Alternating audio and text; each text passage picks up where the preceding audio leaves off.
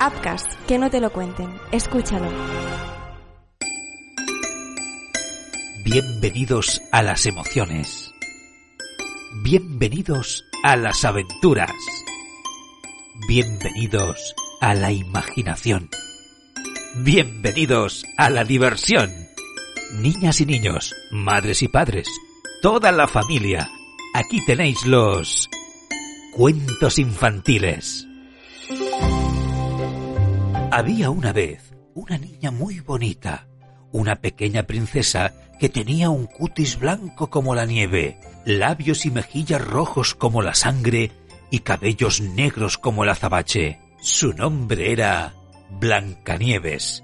A medida que crecía la princesa, su belleza aumentaba día tras día hasta que su madrastra, la reina, se puso muy celosa. Llegó un día en que la malvada madrastra no pudo tolerar más su presencia y ordenó a un cazador que la llevara al bosque y la matara. Como ella era tan joven y bella, el cazador se apiadó de la niña y le aconsejó que buscara un escondite en el bosque.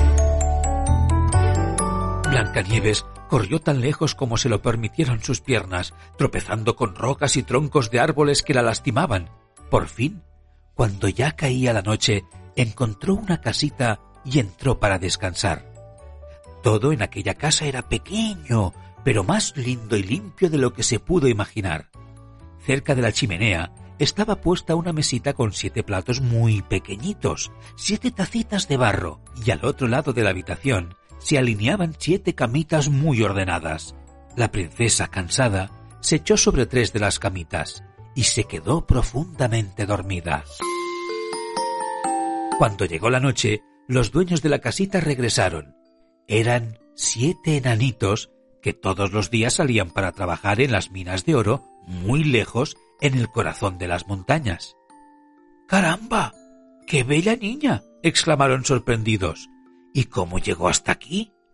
Se acercaron para admirarla cuidando de no despertarla. Por la mañana, Blancanieves sintió miedo al despertarse y ver a los siete enanitos que la rodeaban. Ellos la interrogaron tan suavemente que ella se tranquilizó y les contó su triste historia. Si quieres cocinar, coser y lavar para nosotros, dijeron los enanitos, puedes quedarte aquí y te cuidaremos siempre. Blancanieves aceptó contenta. Vivía muy alegre con los enanitos, preparándoles la comida y cuidando de la casita. Todas las mañanas se paraba en la puerta y los despedía con la mano cuando los enanitos salían para su trabajo pero ellos le advirtieron. Cuídate. Tu madrastra puede saber que vives aquí y tratará de hacerte daño.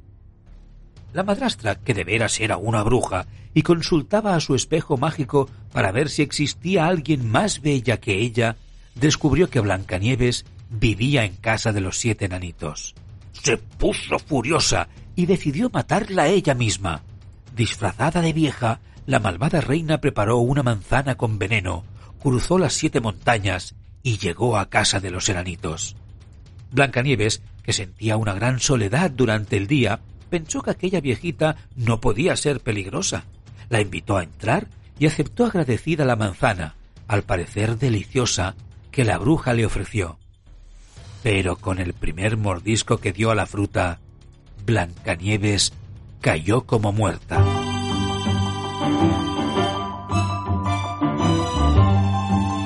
Aquella noche, cuando los siete enanitos llegaron a la casita, encontraron a Blancanieves en el suelo. No respiraba ni se movía. Los enanitos lloraron amargamente porque la querían con delirio. Por tres días velaron su cuerpo, que seguía conservando su belleza, cutis blanco como la nieve, mejillas y labios rojos como la sangre y cabellos negros como el azabache. No podemos poner su cuerpo bajo tierra, dijeron los enanitos. Así que hicieron un ataúd de cristal y colocándola allí, la llevaron a la cima de una montaña. Todos los días los enanitos iban a verla.